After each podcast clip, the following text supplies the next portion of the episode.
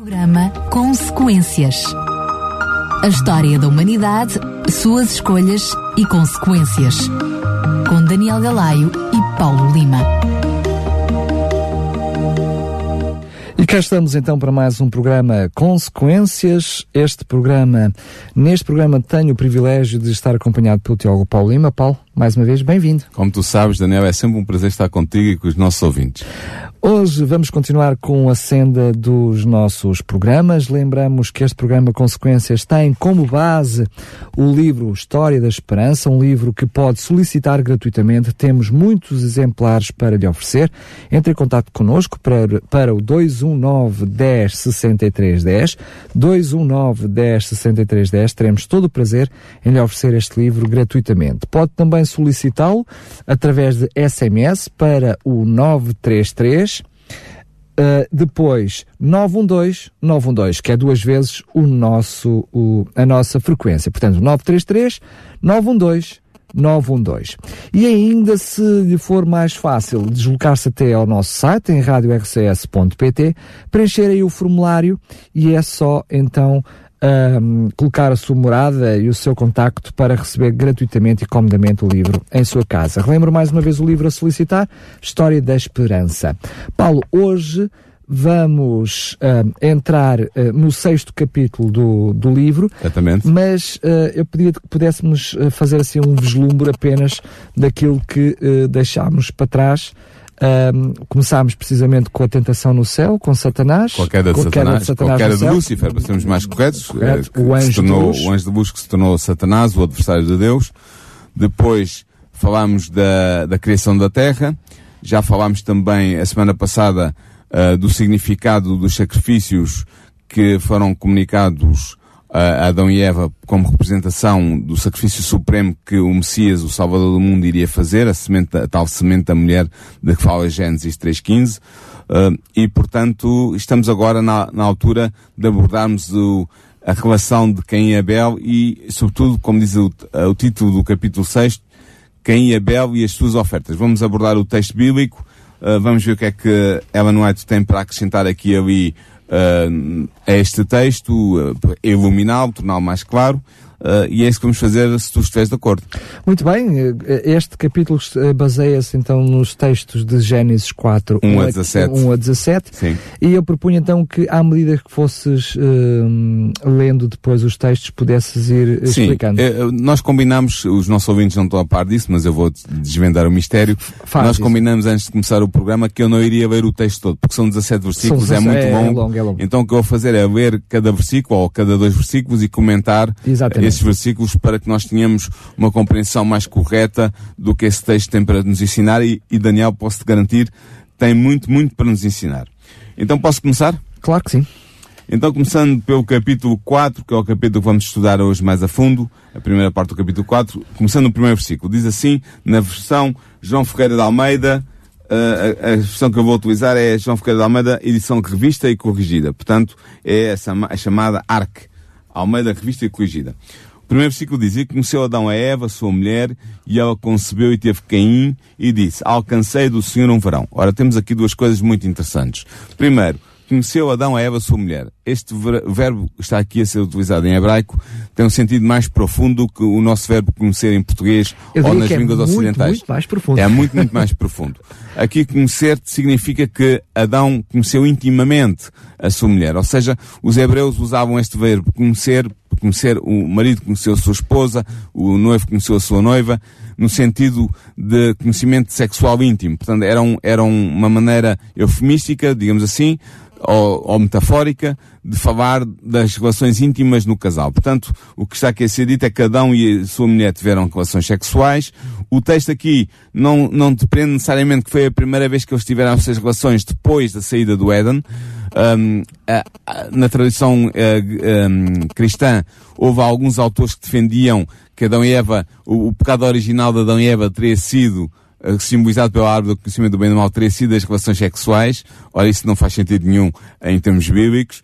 Eh, e, Senão, portanto, senão, forçosamente, quando Deus lhe disse para encher a terra, e iriam pecar. e iriam pecar. Portanto, Deus estava-lhes a dar a ordem para sentido. pecar. E aqui, quando diz que Eva, cada um conheceu a sua mulher, e ela concebeu, não foi necessariamente a primeira vez que eles tiveram relações íntimas um com o outro. Portanto, isso não faz sentido. Outro aspecto que é mais interessante ainda, e que talvez até levantar alguma espécie aos nossos ouvintes, é que esta frase que está aqui traduzida na João Ferreira de Almeida, alcancei do Senhor um varão, no hebraico deve ser traduzido literalmente adquirir um homem Yahvé, ou o próprio Yahvé. Yahvé é o nome pessoal do Deus Criador e do Deus Redentor, do Deus da, da Aliança, e esta tradução é uma tradução literal que obedece estritamente à estrutura gramatical da frase. Só que é uma tradução muito estranha. O que é que significa adquirir um homem o próprio Yahvé?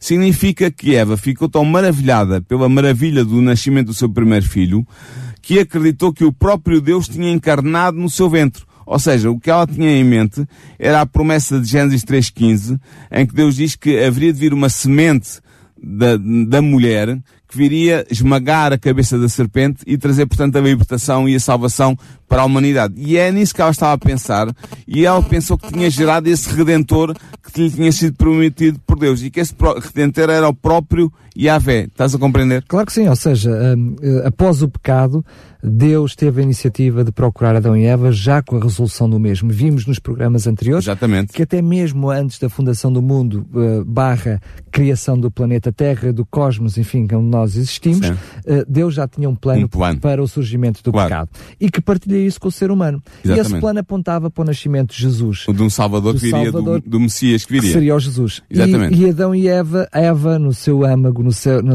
no seu íntimo, no desejo de ver uh, o seu problema resolvido, Sim. olha para o seu filho como sendo esse, esse, esse prometido. Esse prometido. É, é, o que, é o que ela pensa, exatamente. Depois, o versículo 4 diz assim, e teve mais o seu irmão Abel, ou seja, Eva teve também o seu irmão Abel, o irmão de Caim, e Abel foi pastor de ovelhas e Caim foi lavrador da terra. É interessante ver que aqui o nascimento de Abel não merece uma atenção particular. O seu nome, por exemplo, não é explicado. No entanto, o significado dos nomes Caim e Abel é muito interessante. Caim significa adquirir, porque a Eva diz adquirir um homem. Adquirir aqui no hebraico é canithi. Canithi. Estás a ver a aproximação? Ok. Sim. Caim.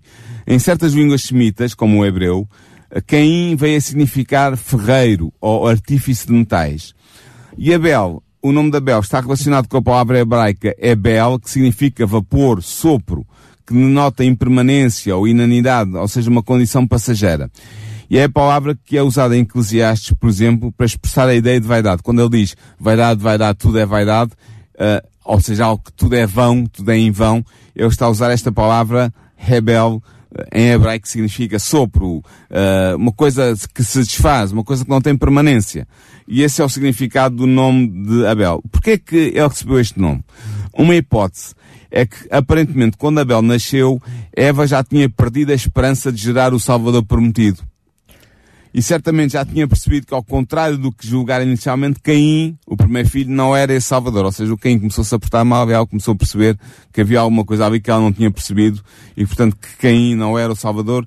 E ao nascer Abel, ela já não tinha essa esperança de que ele fosse esse Salvador prometido. Até Daí porque... o nome até porque há outra circunstância que muitas vezes eh, nós nem pensamos nela, que é uh, da mesma forma que uh, com o pecado Deus introduziu aquilo que foi uh, o, o tipo do antitipo que era precisamente o, o sacrifício dos animais. Uh, e a noção logo colocada ali uh, das premissas do, do, da, do primeiro animal Sim. este primeiro filho também tinha um pouquinho essa conotação das premissas é? exatamente uh, ou seja, o segundo filho já não vinha com essa conotação de premissas é? exatamente é? portanto era, o que estás a dizer é que era mais difícil que esse segundo filho fosse, fosse o tal Salvador, o tal Salvador escolhido, sim o versículo agora 4 diz assim e aconteceu ao cabo de dias que Caim trouxe do fruto da terra uma oferta ao Senhor. Ao cabo de dias, ou então, traduzindo também de outra maneira, mas com o mesmo sentido, no fim dos dias, é o que o hebreu diz. Ou seja, isto denota o passado de um considerável período de tempo. Ou seja, não foi logo a seguir ao nascimento que eles fizeram, eh, como é natural, eh, de ver esta oferta. Eh, e também é interessante ver que no fim dos dias pode indicar a época da colheita. O facto de Caim e Abel terem trazido uma oferta ao mesmo tempo sugere que se tratava de um determinado tempo ligado à adoração. Provavelmente era um sábado. Porquê é que eu digo que era um sábado? O texto bíblico não diz isso, mas era muito provável que fosse um sábado. Porquê? Porque era o único dia com significado religioso que a humanidade conhecia desde então. Ou, ou, seja, Gênesis 2, 1 a 3 diz claramente que Deus tinha instituído o sábado, o sétimo dia, como dia de repouso e de adoração. É, não estava dito de adoração, era dia sagrado, era um dia sagrado, foi, foi abençoado. Era memorial da criação e tinha sido posto de lado como dia santo. Separado. E portanto, separado para a adoração, naturalmente, uh, e era esse o único tempo religioso que existia na altura em que Caim e Abel vão oferecer as suas, os seus sacrifícios e, portanto, faz todo o sentido pensar que este, no fim dos dias, remete precisamente para esse dia especial que é o dia de sábado. Até porque eh, na história do povo de Deus e até por uh, indicação divina, aquilo que eram os dias de sacrifícios, que havia vários e vários tipos de sacrifícios, de alguma forma eram sábados também. O, sim, e sobretudo o sábado era um dia especial de sacrifício. Havia um sacrifício especial no dia, de sábado, dia de sábado, No próprio dia e, de sábado. Percebe-se que consegue-se tirar uma dedução, não é que haja um relato bíblico sobre isso, mas consegue-se. É sim, é uma dedução, dedução. É uma dedução. Agora, quanto às ofertas que eles trouxeram, enquanto quem escolheu oferecer em sacrifício apenas o fruto da terra, ou seja, uh, cereais, fruta, legumes, alguma coisa que nasce da terra, porque uh, quem era, era cultivador da terra, uh, o texto diz que ele era lavrador da terra. Por outro lado, Abel trouxe também um animal para sacrificar, ou seja, não trouxe só fruto da terra, trouxe também um animal. a oferta aqui, a palavra é minha, em hebraico. Uh, embora minha, nos textos posteriores, nos textos legais, significa oferta de manjar, ou seja, não sacrificial, não de derramamento de sangue. Aqui, pelo contexto, nós vemos que tinha um sentido mais amplo e que significava não só as ofertas de manjares, portanto, cereais, fruta, etc., mas também as ofertas de cordeiros ou de cabritos ou de animais. Mas isso nós percebemos até pelo desfecho da própria exatamente, história. Claro, exatamente. Agora, também é interessante ver que não é dito no texto que eles erigiram altares para o sacrifício. Mas, é, obviamente, eles devem ter feito. Porquê? Porque era preciso para oferecer um sacrifício como o de um cordeiro ou de um animal, ter um altar. Uh, o, também é interessante ver que o sistema sacrificial foi instituído por Deus já na saída do Éden. Adão e Eva terão recebido instruções nesse momento sobre o rito a seguir. E por isso é que em Gênesis 3.21 se diz que Deus fez túnicas de pele para cobrir Adão e Eva. Não é referido aqui explicitamente o sacrifício, mas é claro que está implícito que se houve túnicas de pele que foram feitas, significa que houve o sacrifício de animais.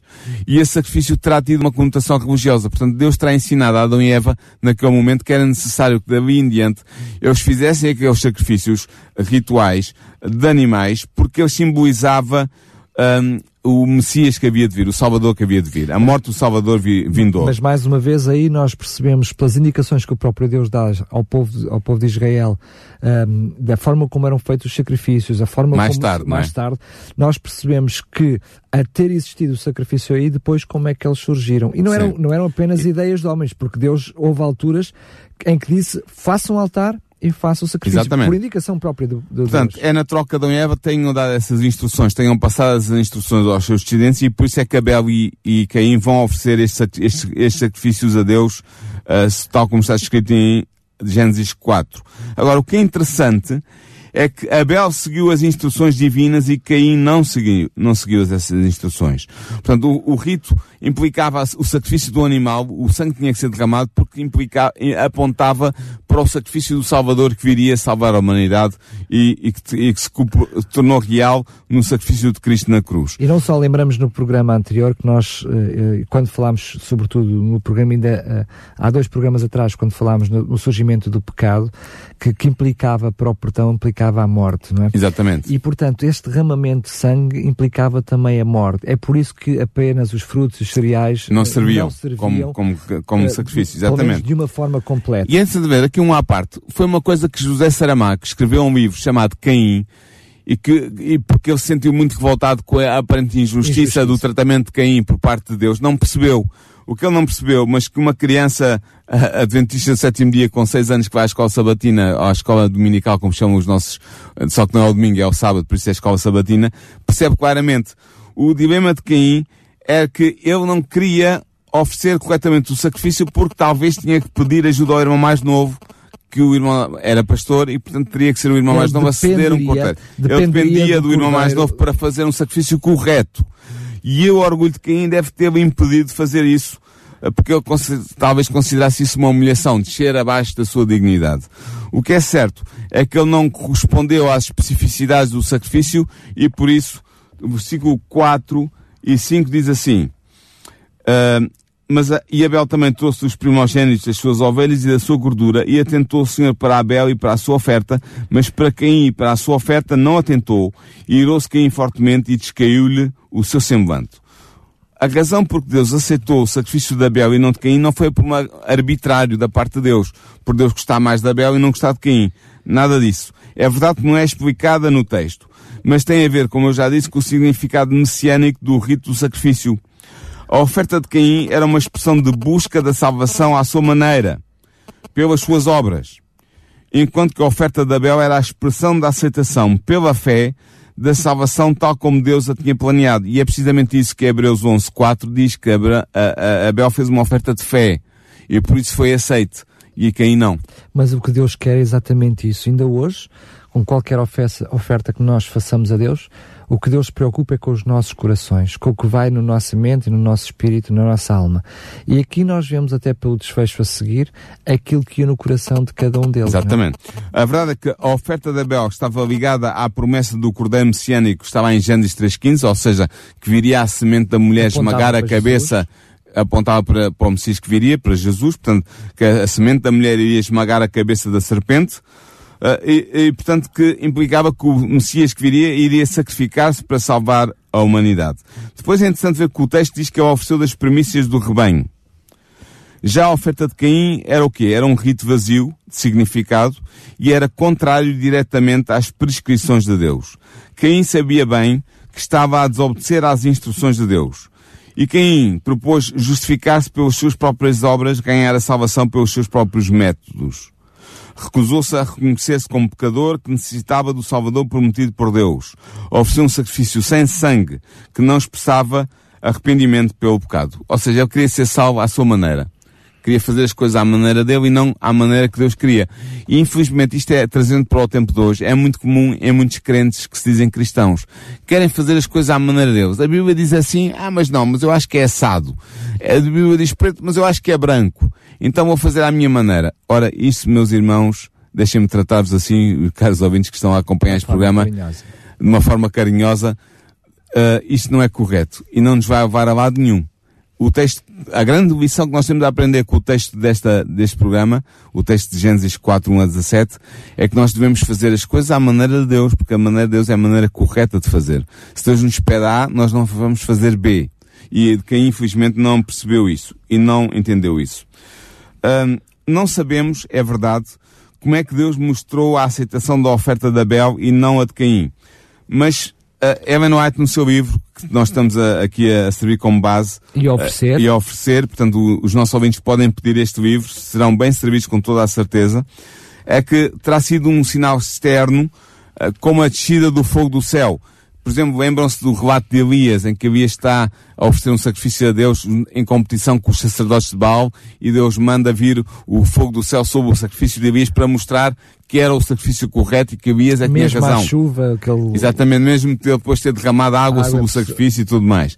Salmão no templo, quando foi a inauguração do templo de Salmão, Deus também mandou fogo do céu para incendiar o sacrifício que estava a ser proposto no altar do templo. Portanto, terá sido alguma coisa destas. A Manoel diz claramente que foi isto que aconteceu e quem notou que a sua oferta não tinha sido aceita e enraiveceu-se por causa disso. Deixa-me só dizer que nós sabemos que só podia ser feito o fogo do altar só podia ser feito com o fogo de Deus. Lembremos dos filhos de Arão, Exatamente, que por terem foram... buscar fogo estranho e por isso Exatamente. Morreram. Ou seja, uh, provavelmente, e mais uma vez aqui é apenas um raciocínio lógico em função dos dados bíblicos que temos, provavelmente pode ter sido a falta de, de, de, de fogo. É bem, não é claramente que foi isso. No seu livro História da Esperança que nós estamos a oferecer, diz que foi claramente isso. O que é verdade é que Caim se enraiveceu não fez qualquer tentativa de esconder os seus sentimentos de insatisfação e ressentimento. O seu rosto mostrava o seu ressentimento. Uh, uh, o hebraico diz, a sua face caiu. O nosso texto, a nossa tradução diz, um, irou-se caiu fortemente e descaiu-se-lhe o seu semblante. Portanto, é a mesma ideia. Uh, e, portanto, ele ficou muito desagradado. E depois, no versículo 4, uh, capítulo 4, versículo 6 diz, E o Senhor disse a Caim, Por que tiraste e por que descaiu o teu semblante? Ou seja, ou seja Deus pergunta a quem? Porquê é que tu estás a reagir assim? A rejeição da oferta de Caim não significou a rejeição do próprio Caim por parte de Deus. Isto é muito interessante. Na sua misericórdia, Deus deu-lhe novamente a oportunidade e argumentou com ele para lhe fazer ver o seu erro e a falta de razão de ser para a sua ira. E depois o versículo 40, uh, 4, 7, que é considerado o mais obscuro de todo o livro de Gênesis, já para os tradutores da 70, da Septuaginta, era algo obscuro, como se vê pela tradução que eles fizeram, que é uma tradução improvisada.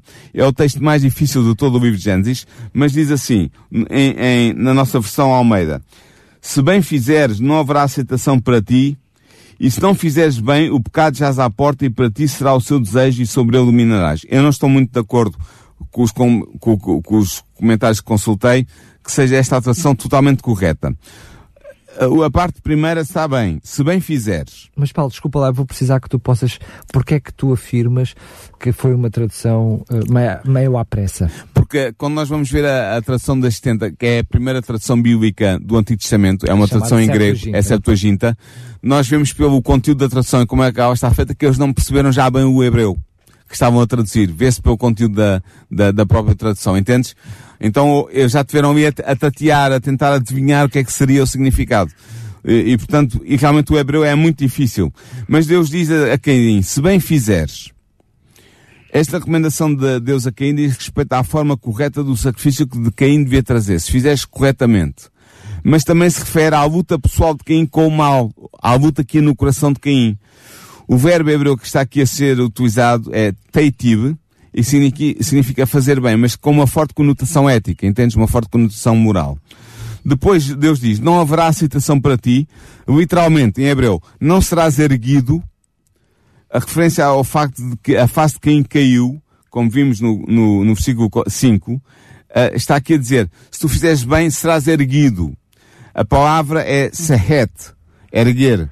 É um termo técnico que se refere à dignidade do primogênito. E lembra-te que quem era o primogênito. Por exemplo, nós podemos ver isso em Gênesis, no, no capítulo 49, no versículo 3. O que está em causa neste incidente é a preeminência de Caim como primogênito. Deus alerta Caim de que se ele viver corretamente, não perderá o erguer da face que está associado com o estatuto primogênito, ou seja, em relação a Abel, que era o seu segundo, era o irmão mais novo. O que quem tem que perceber é que a sua salvação e a sua preeminência como primogênito dependem inteiramente do perdão de Deus e só, pode ser, só podem ser mantidos pela obediência, não pelas suas obras de salvação própria. Estás a perceber? Portanto, Deus está a dizer aqui duas coisas. Se tu fizeres o bem, eh, apresentares os sacrifícios corretamente e tiveres um bom comportamento, não perderás a primogenitura. Estás a perceber? É claro, isso que está a ser dito. Mas ainda tem, tem aqui uma, uma hum, outra coisa bastante interessante, que é, neste preciso momento em que há este diálogo, uh, Caim já cometeu o erro. Exatamente. E depois, Caim conhece melhor que ninguém o que aconteceu com os seus próprios pais e a forma como Deus foi misericordioso com Adão e Eva, Sim. não os condenando imediatamente à morte, mas traçando um plano que pudesse salvar as suas vidas. E Caim, até pelo testemunho dos pais, podia ver no seu próprio erro agora, mais uma vez, a iniciativa por parte de Deus a querer resolver a situação. E querer resgatar. Exatamente. Depois o, te o, texto diz, se não fizeres o bem, o pecado jaz à porta. Essa parte da, da frase, o pecado jaz à porta, literalmente, katahat, significa oferta pelo pecado. Nós vemos, por exemplo, isso em Levítico 4, 25. E refere-se não ao pecado falta moral, mas ao sacrifício animal que provê perdão e salvação para o pecador. Esta referência ao animal sacrificial como oferta pelo pecado é consistente com a referência à petach, porta diz, se não, se não fizeres o bem, o pecado já à porta. O que é que é isto? Aqui, petar, porta, é um termo técnico no Pentateuco, nos cinco livros de Moisés, para designar a porta do tabernáculo onde o animal sacrificial era levado para ser sacrificado. Vemos isto, por exemplo, em Levítico 4 quarto.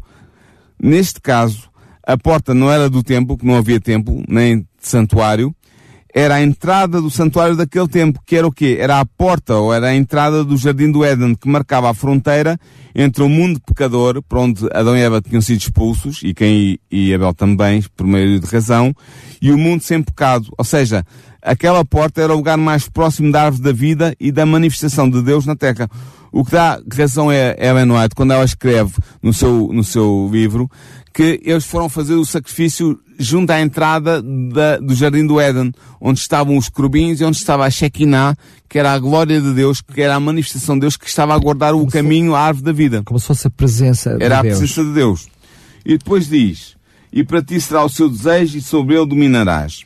Para ti será o seu desejo e sobre ele dominarás. É Abel que está aqui a ser referido pelo pronome possessivo seu. Isto não é muito claro, mas quando nós vemos no contexto e vamos analisar o hebraico, fechamos esta conclusão.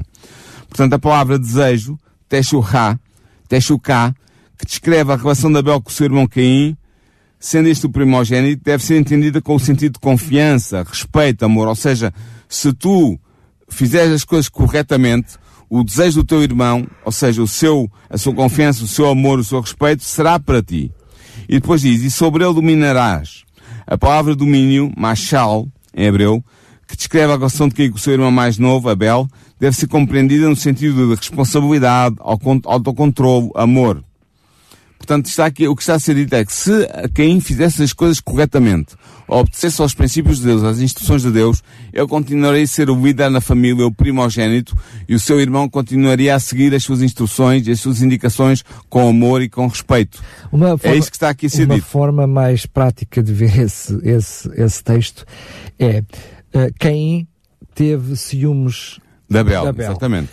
Como primogênito, sentiu a sua primogenitura afetada, Ameaçada. ameaçada Sim. por achar que Abel teria, aos olhos de Deus, uh, achado eh, Mérito. mérito. E Deus tem o cuidado de, conhecendo precisamente o coração de Caim, dizer: Caim, tu és o meu primogênito. Exatamente. Se tu fizeres a minha vontade, esse teu direito, esses receios que tu estás a ter, Não são fundados. não, são, não têm fundamento. Exatamente. No entanto, também é verdade que esta alu- alusão ao direito eh, de primogenitura no capítulo 4, versículo 7, que nós estamos a estudar agora, declara implicitamente que não existia uma hierarquia absoluta, dado que na perspectiva bíblica o segundo pode se tornar o primeiro no favor de Deus. E é isso que estava a acontecer e era esse o receio de Caim. Porque Caim não queria obedecer, mas também não queria perder o direito de primogenitura que isso implicava na direção religiosa da família. Ora bem, o que acontece é que este princípio do segundo poder se tornar o primeiro eh, é regularmente afirmado no livro de Gênesis, como por exemplo mostra Sete, Sete que vem substituir Caim, em capítulo 4, versículo 25, Sem em lugar de Jafete, capítulo 10, versículo 1, Isaac em lugar de Ismael, capítulo 17, versículos 18 e 19, Jacob em lugar de Isaú, capítulo 5, versículos 25 e 26, Raquel em lugar de Lia, capítulo 29, versículo 16, e Efraim em lugar de Manassé, capítulo 38, versículo 8. Portanto, há aqui uma série de que vai acontecer ainda no futuro, ainda seria futuro, em que Deus escolhe o segundo em relação ao primeiro, porque o segundo mostra fidelidade que o primeiro não A mostra. questão, é, eu ia precisamente sublinhar isto, mas até quero acrescentar mais alguma coisa, por isso eh, a minha intervenção. A verdade é que, eh, apesar de, de haver uma espécie de norma em que o primeiro teria essa premissa, passando aqui a, Seria- devida redundância, a, a devida redundância, a verdade é que Deus lê corações. Hum. E nós vemos, até noutros casos, em que é o último Davi, por da- exemplo, da- estás a falar de Davi, mas podemos falar de- de- do próprio José, podemos falar ah, um, de outros casos na Sim. Bíblia em que l- Deus olhando para o coração é que toma a, a decisão. É verdade que nós vemos muitas vezes o segundo, porque é o que vem imediatamente a seguir, não é? sim. Mas no caso de nenhum desses corações ser um coração ah, temente a Deus, Deus pode ir até o último. É verdade. Vamos ver agora o versículo 8 do capítulo 4. E falou Caim com o seu irmão Abel, e sucedeu que estando eles no campo, se levantou Caim contra o seu irmão Abel e o matou. O texto samaritano, que é a versão que foi guardada do Pentateuco pelo, pelos samaritanos, que ainda existem, existe um- uma mão cheia deles ainda em Israel, e também a 70, a Septuaginta, acrescentam aqui, e falou Caim com o seu irmão, e depois dizem, vamos até ao campo. É possível que o original hebreu tivesse esta frase que reforça o caráter voluntário e premeditado do homicídio de Abel por Caim. Caim convida o seu irmão para o campo para perpetrar o crime premeditado longe de testemunhas. Mas ele não contava com Deus, que testemunha tudo. E Caim matou seu irmão, diz-nos 1 João 3,12, porque as suas obras eram más e as do seu irmão, ou seja, de Abel, justas. Esta inimizade, Daniel, entre o bem e o mal, predita por Deus antes da expulsão de Adão e Eva no jardim, na tal uh, passagem de Gênesis 3.15, era agora vista pela primeira vez na sua forma mais horrível. Por duas vezes as palavras seu irmão são acrescentadas ao nome de Abel para mostrar claramente o horror do pecado de Caim. Nele, a semente da mulher já tinha se tornado a semente da serpente, ou seja, de Satanás. Caim mostrou claramente que não só não era o prometido, como a Eva chegou a pensar, como vimos no princípio deste programa, mas mostrou que era um assassino e que era um seguidor do assassino supremo que tem por nome Satanás. Mas vamos passar ao, ao versículo 9 e diz assim, e diz o Senhor a Caim, onde está Abel, teu irmão? E ele disse, não sei, sou eu o guardador do meu irmão? Portanto, Deus buscou Caim para lhe fazer notar o crime hediondo que tinha cometido e para despertar a sua consciência moral. Caim negou ousadamente a sua culpa. Ele não estava arrependido. A sua resposta, não sei, sou eu guardador do meu irmão, revela obstinação e indiferença pelo seu ato criminoso. A sua desobediência a Deus levaram ao homicídio e agora ele acrescenta a mentira e a arrogância, pensando que poderia esconder o seu crime de Deus. Caim parece mesmo culpar Deus. Porquê? Isto é muito interessante, Daniel. É, dado que Deus é suposto ser aquele que guarda, como diz Salmos 121.4, Caim está a dizer, eu não sou o guardador do meu irmão, tu é que és o guardador dele, não sabes onde é que ele está, como é que é possível isso? Estás a ver? Claro. Ele acusa Deus de não fazer bem o seu trabalho e de não prestar auxílio ao seu irmão. Versículo 10. E disse Deus, que fizeste? A voz do sangue do teu irmão clama a mim desde a terra. Que fizeste? Dado que Caim não reconheceu o seu crime espontaneamente, Deus acusa-o do crime praticado. Esta pergunta implica não um desconhecimento dos factos, mas um perfeito conhecimento de todos os factos. É aqui, Daniel, a omnisciência de Deus operar. E dado que quem não responde a Deus é o sangue de Abel derramado no sol ou na terra, a Adamá, que clama a Deus. Por isso é que Deus diz, a voz do sangue do teu irmão clama a mim desde a terra. Contra toda a desumanidade do homem para com o seu próximo ao longo das eras, o grito do sangue de Abel sobe até Deus. Uh, e por isso é que Hebreus 14, uh, 11, 4 diz, pela sua fé, Abel depois de morto ainda fala. Era o sangue de Abel que fala, e é interessante ver que o sangue de Abel continua a falar, Sempre que nós vemos esta passagem no, no Gênesis, nós estamos a ouvir o sangue de Abel clamar, o primeiro mártir clamar uh, pela, por justiça devido ao derramamento do seu sangue. Depois tem a parte final para este programa, que são os versículos 11 a 16, que eu vou ler todos de uma vez e depois vou comentar seguidamente. Diz assim, e agora, está Deus a falar com Caim, e agora maldito és tu desde a terra, que abriu a sua boca para receber da tua mão o sangue do teu irmão. Quando lavrares a terra, não te dará mais a sua força. Fugitivo e vagabundo serás na terra. Então disse quem ao Senhor é maior a minha maldade que a que, possa ser, que, a que possa ser perdoada. Eis que hoje me lanças da face da terra e da tua face me esconderei e serei fugitivo e vagabundo na terra e será que todo aquele que me achar me matará. O Senhor, porém, disse-lhe, portanto, qualquer que matar Caim, sete vezes será castigado. E pôs o Senhor um sinal em Caim para que não o ferisse qualquer que o achasse. E saiu Caim de diante da face do Senhor e habitou na terra de Nod, na banda do oriente do Éden. Ou seja, o solo fértil, a Hadamá, seria amaldiçoado para Caim em grau maior do que foi amaldiçoado para Adão. Lembras-te nós temos falado disso no programa que falámos da criação e da, da, da expulsão do, do, santuário, do, do paraíso? Porquê que era mais amaldiçoado ainda para Caim? Porque nada iria produzir para Caim, nem mesmo com muito labor. Com Adão foi dito, comerás com o suor do teu rosto. Mas para Caim nem sequer isso. Daí a necessidade de Caim e dos seus descendentes procurarem ocupações diferentes da lavoura. Como vemos na genealogia do próprio Caim. É muito interessante em Gênesis 4, 17 a 23. É necessário na genealogia, é referido vários descendentes de Caim. E eles são, têm várias ocupações, mas nenhum deles é agricultor. Porque não podiam ser. Caim seria também, segundo Deus, um vagabundo ou um nómada na terra. Não poderia ser lavrador. E ele perdeu, portanto, a ligação especial que ele originalmente tinha com o sol, com a terra. Nota também, Daniel, que a expulsão de Caim é uma expulsão da face de Deus.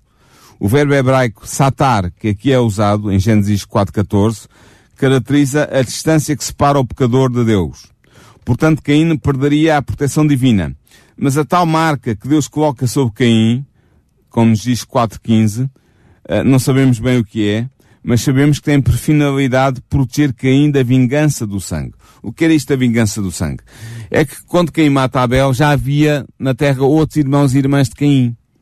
Portanto, Caim e Abel foram os primeiros a serem gerados, mas já havia outros familiares dele, irmãos e irmãs de sangue, descendentes de Adão e Eva, que estavam vi a viver e que seriam chamados a vingar a morte de Abel, matando Caim. Portanto, o que Deus faz é proteger Caim da justiça humana punitiva. Embora Caim merecesse a pena de morte, Deus dá-lhe mais oportunidades de arrependimento.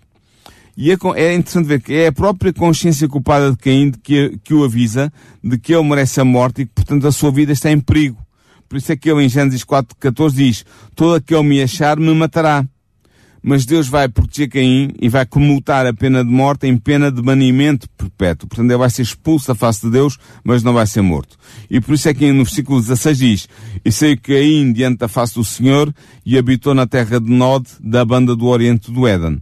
Ora, nós não sabemos onde é que fica o país de Nod, apenas que era a oriente do Éden. Como também não sabemos onde é que ficava o Éden, ficamos sem saber de qualquer maneira onde é que era, onde é que era Nod.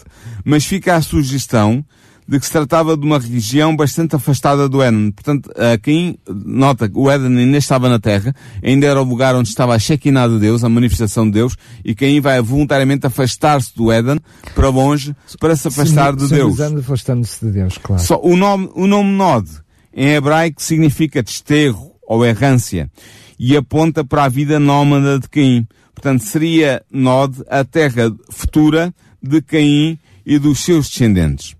E finalmente, queria ler o versículo 17 que fecha este, este texto, este amplo texto sobre Caim e Abel. Diz assim, E conheceu Caim a sua mulher, e ela concebeu, e teve a Enoque, e ele edificou uma cidade, e chamou o nome da cidade pelo nome de seu filho Enoque. Portanto, cá estamos outra vez o verbo conhecer, no sentido de relações íntimas entre um homem e uma mulher. Caim conheceu a sua mulher. Portanto, esta errância de Caim seria uma errância de curta duração, seria um estado nómada de curta duração, porque Caim vai construir uma cidade. E dará o nome uh, da cidade, uh, terá o nome do seu primogênito, Enoch.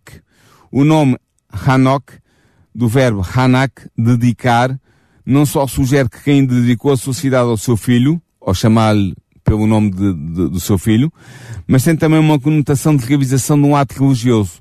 No entanto, esta dedicação não é feita a Deus nem com a autorização de Deus. Portanto, nós teremos, pergunto eu, é uma pergunta que fica no ar. Teríamos nós aqui o início de um falso culto, de um falso culto não ao Deus Criador, não ao Deus Yahvé? É uma possibilidade. Não sabemos. Outro aspecto importante é que a mulher de quem é referida, mas não tem nome. Quem é que é esta mulher de quem? Isto fez muita espécie a Saramago no seu livro Quem? Quem era esta mulher de quem? Eh, com toda a certeza era uma das irmãs de Caim, que compartilhava da perspectiva que ele tinha sobre o mundo e sobre a vida e sobre a desobediência a Deus e que juntou a sua vida com a vida de Caim. Uh, os nossos ouvintes podem estranhar. Então, mas isto era, havia casamento entre irmãos? Sim, na primeira geração, inevitavelmente, houve casamento entre irmãos, porque não havia outra possibilidade uh, para a raça humana ser uh, perpetuada e uh, multiplicada. Portanto, houve casamento entre irmãos na primeira geração. Mais tarde, o, o livro da lei, os livros da lei vão interditar este tipo de casamentos, mas no início foi realmente assim. Tá, o próprio Adão casou com uma parte dele mesmo. Não é? Exatamente, exatamente. Portanto, é interessante ver que Deus prolonga, e para concluir este programa, Deus prolonga a vida de Caim. Porquê? Porque a vida de Caim dos seus descendentes deveria mostrar às inteligências celestiais os resultados da operação do pecado nos seres humanos. Deus queria que ficasse bem claro para todo o universo inteligente que estava a seguir os acontecimentos aqui na Terra e que continua a seguir os acontecimentos aqui na Terra ainda hoje, o que é que iria resultar da ação do pecado uh, na, na vida destes seres humanos que rejeitavam a orientação de Deus, que rejeitavam os princípios de Deus, que rejeitavam a bem moral de Deus. E realmente é isto que se vê a, a, começar com quem e com os seus descendentes. Eu agora queria terminar este programa, se tu me permitisses, chamando a atenção para o livro, tu, eu sei que tu vais referir isso no fim, uh, é muito interessante a perspectiva que Ellen White dá de toda esta questão entre Abel e Caim, do significado da morte de Abel, porque é que Caim se revolta contra Deus, a relação entre eles, é interessante, vale a pena ver. Mas eu queria terminar com os ensinamentos que o autor desta cena, deste, deste capítulo 14, desta primeira parte do capítulo, perdão, do capítulo 4 de Gênesis, nos quis transmitir. Ou seja, o que é que, o que é que Moisés, que escreveu o livro de Gênesis, nos quis transmitir com esta história. Cinco pontos. Primeiro, Desde o princípio, a natureza humana está profundamente inclinada para o mal e é capaz de cometer os maiores crimes. É o que acontece com quem? Desde o princípio, após o pecado. Após está. o pecado, claro, exatamente. Ainda bem que fizeste essa observação, mas é esse o sentido que eu estava a dar à, à frase. Segundo, a inclinação para o mal é uma realidade que nos acompanha para toda a parte ou que está sempre junto de nós, tentando-nos a fazer a nossa vontade e a desobedecer à vontade de Deus. Todo cuidado é pouco para não sucumbirmos às más tendências e para conseguirmos dominá-las. Uh, isto é um alerta que eu deixo até para os nossos ouvintes, porque é uma luta que não é só uma luta de quem é o da Bel, é uma luta que nós todos temos que uh, viver e que experimentamos. Terceiro, o pecado e os maus dele resultantes não provém de Deus, mas apenas do mau uso que o homem faz da sua liberdade quando transgride consciente e voluntariamente as ordens que Deus lhe deu para o tornar feliz. É o que acontece com Caim, claramente. Quarto, apesar de ter de condenar todo o pecado e toda a desordem moral voluntária, Deus continua a proteger o pecador para o libertar e para o salvar do pecado. Foi o que Deus tentou fazer com Caim, uh, e que infelizmente foi mal sucedido, porque Deus é omnipotente, mas Deus não força a liberdade humana. E quem não quis atender aos arrogos, aos apelos, à, à chamada à razão que Deus lhe fez. E por fim, o quinto ensinamento deste texto de, de Gênesis 4, 1 a 17. Habitualmente o progresso material, especialmente atribuído aos descendentes de Caim, sobretudo nos versículos 17 e 22, diminui a religiosidade dos homens e é quase sempre acompanhada de maior perversão moral, como nós vemos no capítulo, nos versículos 23 e 24 do capítulo 4. É verdade, é verdade, é, estou, a pensar sobretudo em Lameque, que vai ser um descendente de Caim e que vai dizer qualquer coisa, eu até vou, vou citar, uh, vale a pena, ele, ele, ele criou o primeiro verso que está registado na Bíblia e diz assim, Ada e Zila, que são as mulheres dele, as duas mulheres. Portanto, já havia aqui uh, poligamia, nota bem. Ouvi a minha voz, vós, mulheres de Lameque, escutei o meu dito, porque eu matei um varão por me ferir e um mancebo por me pisar. Porque sete vezes Caim será vingado, mas Lameque setenta vezes sete. Portanto, estás a ver já o aumento da violência, o aumento da arrogância, o aumento do, do vale tudo para conseguir a minha vontade, inclusive a matar os meus adversários. Portanto, tudo isto era já a perversão moral que nós vemos claramente nos descendentes de Caim e que infelizmente até nos dias de hoje nós vemos que está espalhada por toda a terra. É diretamente proporcional ao afastamento do próprio Deus. Não? É? Exatamente. E portanto era isto que eu queria trazer-te a ti esta, esta tarde, uh, uh, neste, neste programa e também aos nossos ouvintes. Muito bem, lembramos que estamos precisamente com um, o capítulo 6 do livro História de Esperança. Temos livros para lhe oferecer, para acompanhar um, não só o programa, mas para que possa ler e enriquecer uh, o seu conhecimento bíblico. Para poder receber gratuitamente este livro, entre em contato connosco para o 219 10 63 10, 219 10 63 10. É totalmente gratuito, incluindo os portes, temos todo o prazer em lhe oferecer. Se quiser pedir por SMS, por mensagem escrita, basta enviarmos o seu nome e a sua morada para que lhe possamos enviar pelo correio ou então uh, ir até ao site da rádio em radiorcs.pt e preencher o formulário que lá temos para que possa receber gratuitamente e comodamente este livro em sua casa. História da Esperança, de Ellen White. Para um, ouvir o programa, se porventura não ouviu o programa na íntegra e quer ouvir o programa ou para ouvir os programas anteriores, uh, pode dirigir-se também ao nosso site, em radiorcs.pt e no separador uh, programas, escolher este programa, que é o programa Consequências, e neste programa, pois bem, terá então toda a série de programas para ouvir e reouvir e assim acompanhar uh, na íntegra tudo aquilo que vamos partilhando consigo. E ainda, e por último, se quiser fazer alguma pergunta, alguma sugestão, alguma coisa que quisesse ver esclarecida, entre em contato connosco para o e-mail programas arroba radiorcs.pt. Agora sim, Paulo, Mais uma vez agradeço-te por tudo só que dizer tu, connosco. que- sim, deixa-me só dizer-te que já para abrir o Ah, é apetite aos que é nossos que vamos falar no próximo programa? No próximo programa vamos abordar o capítulo 7 deste livro, História da Esperança. 7-7. É, é, exatamente, o capítulo 7 que fala de Sete e Enoque. Dois filhos, dois descendentes de, de Adão, que tiveram um papel importante eh, no período pré-diluviano da história desta terra e da humanidade e que vale a pena bem conhecer. Vamos conhecer a fundo eh, estas duas personagens que foram personagens reais e que são importantes. Muito bem. Fica assim a promessa feita e dada.